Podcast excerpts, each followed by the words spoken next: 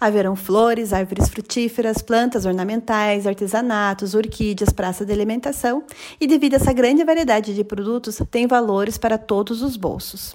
Lembrando que toda a renda adquirida durante a feira é destinada a projetos sociais, educacionais e assistenciais.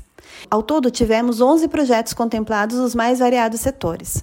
Mas, como em todos os anos, quanto melhor for a nossa arrecadação, mais projetos podemos atender. Haverão também diversas atividades que complementam a feira. No dia 30 passado, agora, a gente teve o nosso plantio de árvores, que é o nosso pontapé inicial do evento.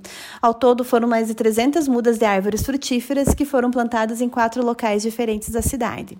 A corrida rústica já é também um evento tradicional do Expoflor, que acontece no dia 14 de novembro e ela é toda em prol da APADEV. Ela vai ter a largada às 8 horas da manhã no estacionamento do Shopping Popular.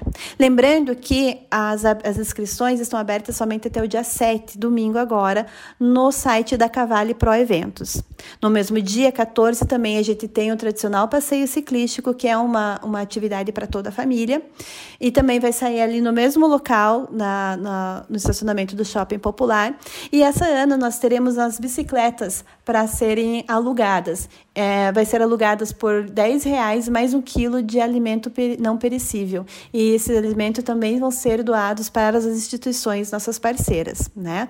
Continuamos então com o concurso de fotografia já com as inscrições abertas, e as fotos podem ser enviadas até o dia 15 de novembro, e o regulamento também está no site da expoflor.com.br.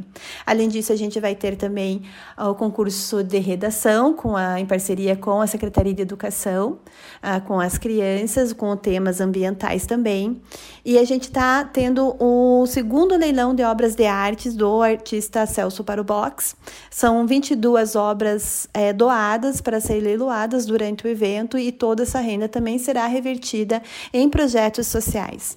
Além disso, a gente vai ter uma parceria com o viveiro da UEPG, em que são 500 mudas de plantas tempero, na verdade, e cada e vão ser doadas a partir de um quilo de ração, que também vão ser doadas para a SOS Bichos.